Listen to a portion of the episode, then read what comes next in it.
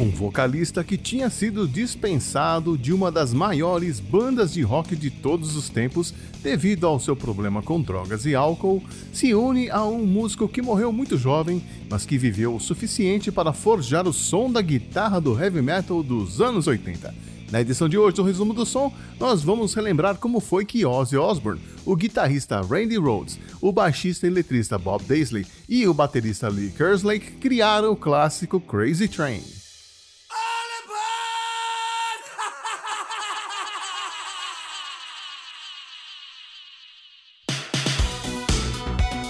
Resumo do som.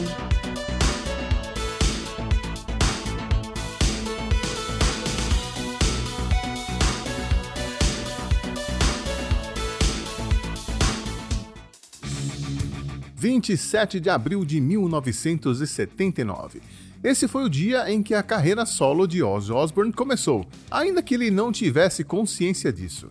Despedido do Black Sabbath e separado da sua primeira esposa e filhos, tudo por conta do seu problema com drogas e álcool, Ozzy passaria os três meses seguintes longe da Inglaterra, hospedado no Hotel Le Parc, em Hollywood, Califórnia, sem saber o que fazer da vida, envergonhado, magoado e deprimido. Abrindo a porta de seu quarto apenas para receber os traficantes de drogas, os entregadores de pizza e as eventuais groupies que conseguiam encontrar seu esconderijo, Ozzy tinha certeza que sua carreira havia terminado.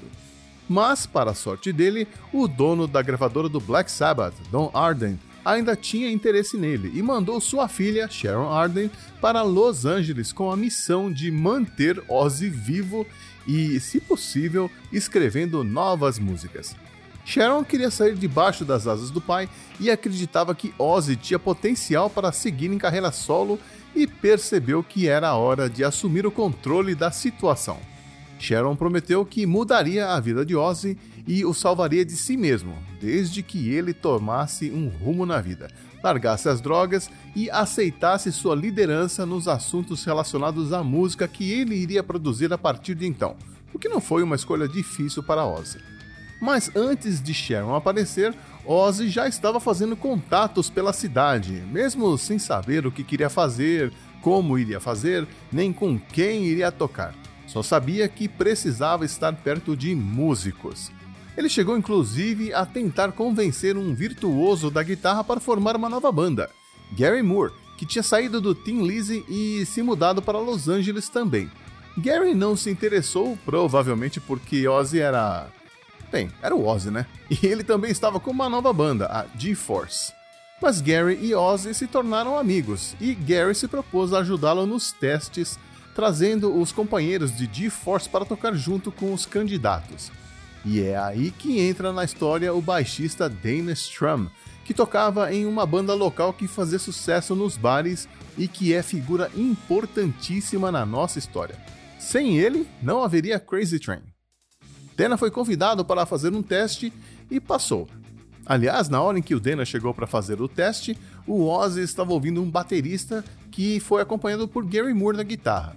Dana sabia que Gary era um guitarrista brilhante mas não era a pessoa certa para Ozzy e resolveu ajudá-lo a procurar por outros guitarristas. Apesar de ser quase 10 anos mais jovem do que Ozzy na época, ele era muito mais responsável e confiável, que era tudo o que Ozzy precisava.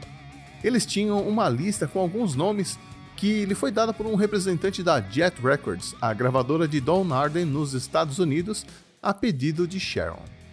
Ozzy fez questão de ouvir todos os guitarristas na lista, mas Dana já sabia quem seria o guitarrista perfeito para o cargo: Randy Rhoads, que ele havia visto tocar com sua banda, o Quiet Riot. Dana conseguiu o telefone de Randy com Jack Fox, a baixista das Runaways, e ligou insistentemente até conseguir conversar com Randy, que não gostava do Black Sabbath, mas acabou sendo convencido de que era uma oportunidade que ele não poderia deixar passar.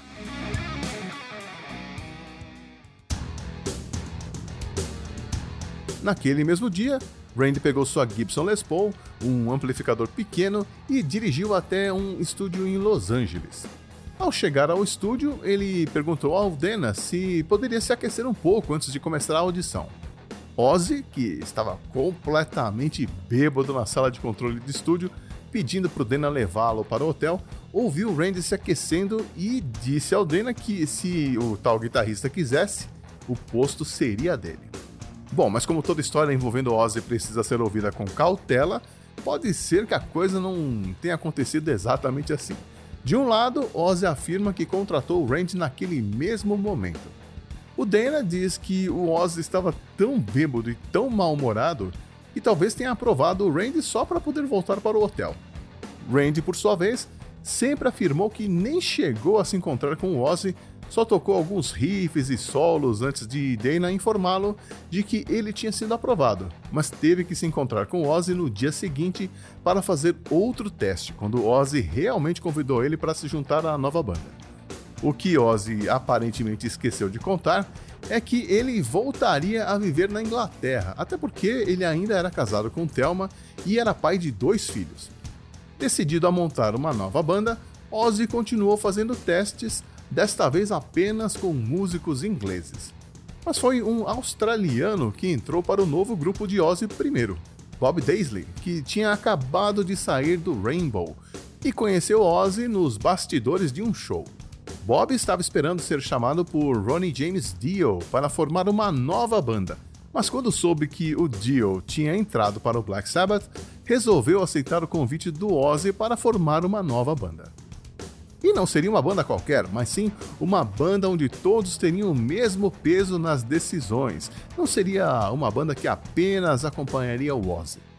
A tal banda já tinha um guitarrista e um baterista, que ninguém conhecia, mas que estavam ensaiando com Ozzy na sua nova residência em Stafford havia alguns dias.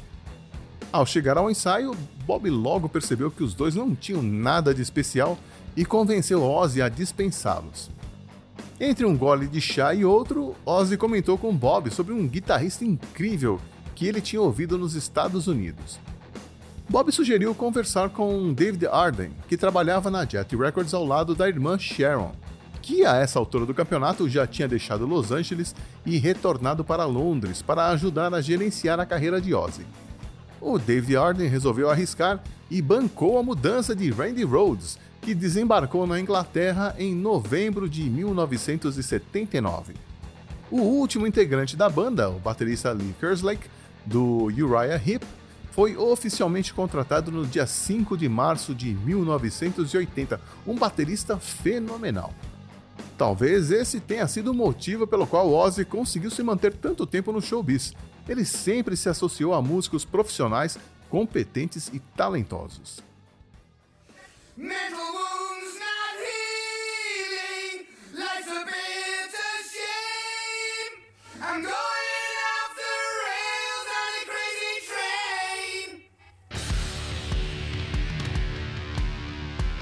Só faltava um nome para a nova banda. Se dependesse da gravadora, seria de Ozzy Osbourne Band, super criativo. Mas Bob, Randy e Lee escreveram as canções, fizeram os arranjos e produziram as faixas, então não era justo chamá-los de banda de apoio. E não era esse o acordo que eles tinham feito desde o início. O Ozzy lembrou-se do nome The Blizzard of Oz, que seu pai sugeriu em 1978 caso ele quisesse sair do Black Sabbath um dia e formar uma nova banda. E esse nome foi aceito por todos. Assim, o material promocional anunciava a The Blizzard of Oz, uma nova super banda que em breve lançaria seu disco de estreia. Mas havia alguém que não estava satisfeita com essa democracia dentro da banda: Sharon Arden. Ela não queria dar o devido crédito a ninguém além de Ozzy, o que é um absurdo, visto que o Ozzy mal conseguia gravar os vocais em estúdio, pois ele ainda lutava contra o vício em álcool e drogas mas fazia sentido, já que Ozzy era a chance de Sharon começar sua própria empresa. Só que isso traria consequências desastrosas para Bob Daisley e Lee Kerslake no futuro. Mas naquele momento, o mais importante era terminar de compor o material novo para o disco de estreia, algo que Ozzy, Bob e Randy já estavam fazendo desde o final de 1979. Crazy Train surgiu de um riff de guitarra que o Randy havia criado em uma sessão de gravação. Randy estava experimentando com seus pedais de efeitos e, em um dado momento, criou um som que lembrava uma locomotiva.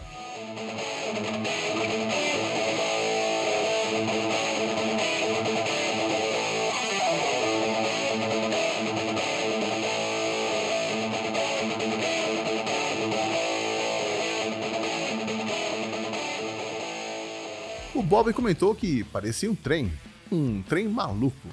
E o Ozzy costumava usar uma frase que tinha tudo a ver com trens, que era sair dos trilhos, que Bob fez questão de incluir na letra, já que ele era o letrista oficial da banda. Mas tudo o que ele tinha naquele momento era o título. Ele sabia que não poderia escrever canções românticas ou falando de temas mundanos para o ex-vocalista do Black Sabbath. Então ele decidiu fugir dos clichês e escrever canções um pouco mais filosóficas, com mensagens nas entrelinhas. Ozzy e ele compartilhavam uma preocupação com relação às guerras e conflitos que afligiam o mundo, e a letra refletia esse sentimento em favor da paz. Mas quando começaram as gravações do álbum, em 20 de março de 1980, a letra de Crazy Train ainda não estava finalizada. Para Randy Rhoads, as gravações foram tranquilas. Ele inclusive fez questão de usar um tom que facilitasse as coisas para Ozzy, que no Black Sabbath tinha que se virar para cantar nos tons que os integrantes decidiam usar. Acostumado a ser muito consistente nos seus solos, Randy gravou três versões praticamente idênticas do solo que foram sobrepostas na gravação. Se você ouvir com cuidado, vai perceber que são três sons de guitarra e não uma.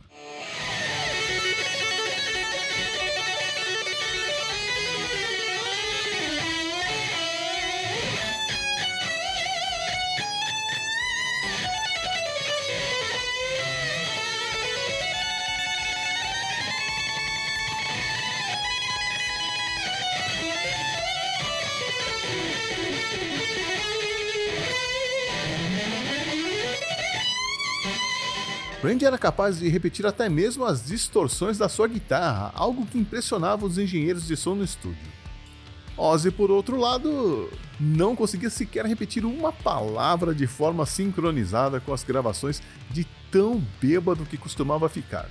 Não era raro vê-lo fazendo xixi dentro da cabine de gravações, o que deve ter agradado muito os donos do estúdio. Só que não. Um bom exemplo da dificuldade de gravar os vocais do Ozzy é o famoso no começo de Crazy Train. O Ozzy soltou esse ai durante uma gravação e achou engraçado. Aí ele pediu para o produtor Max Norman manter o gritinho estranho. Max topou, mas pediu para o Ozzy gravar outra vez para sobrepor o som e deixá-lo mais encorpado. Só que na hora de gravar o gritinho, o Ozzy perdeu tempo e aí ficaram dois ai na gravação. Todos riram e resolveram adicionar o efeito de eco. Então é uma gravação do Ozzy errando o tempo repetida 11 vezes em efeito ping-pong, alternando entre o lado esquerdo e direito.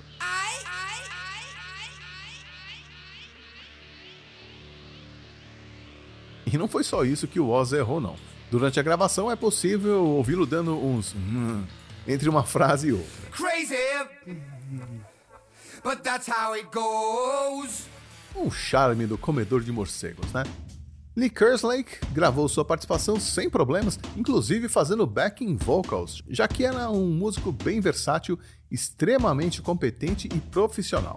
O único que sofreu mesmo nas gravações foi Bob Daisley, pois não há nada pior para um perfeccionista do que trabalhar com Ozzy. Ainda bem que havia um tal de Randy Rhodes para equilibrar as coisas.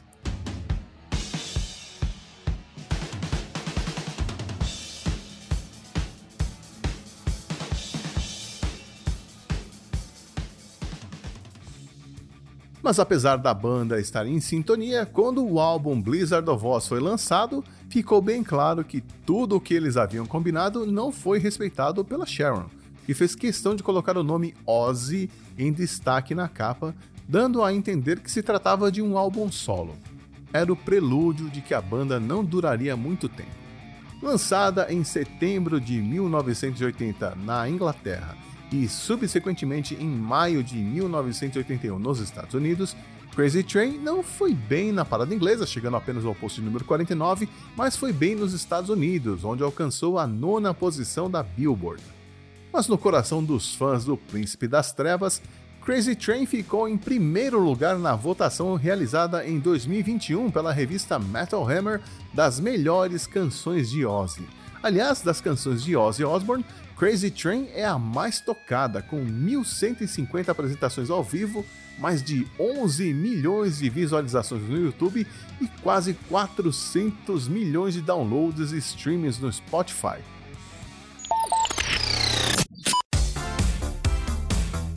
E o que aconteceu com a Blizzard of Oz, a banda, depois que Sharon sacaneou todo mundo no lançamento do álbum?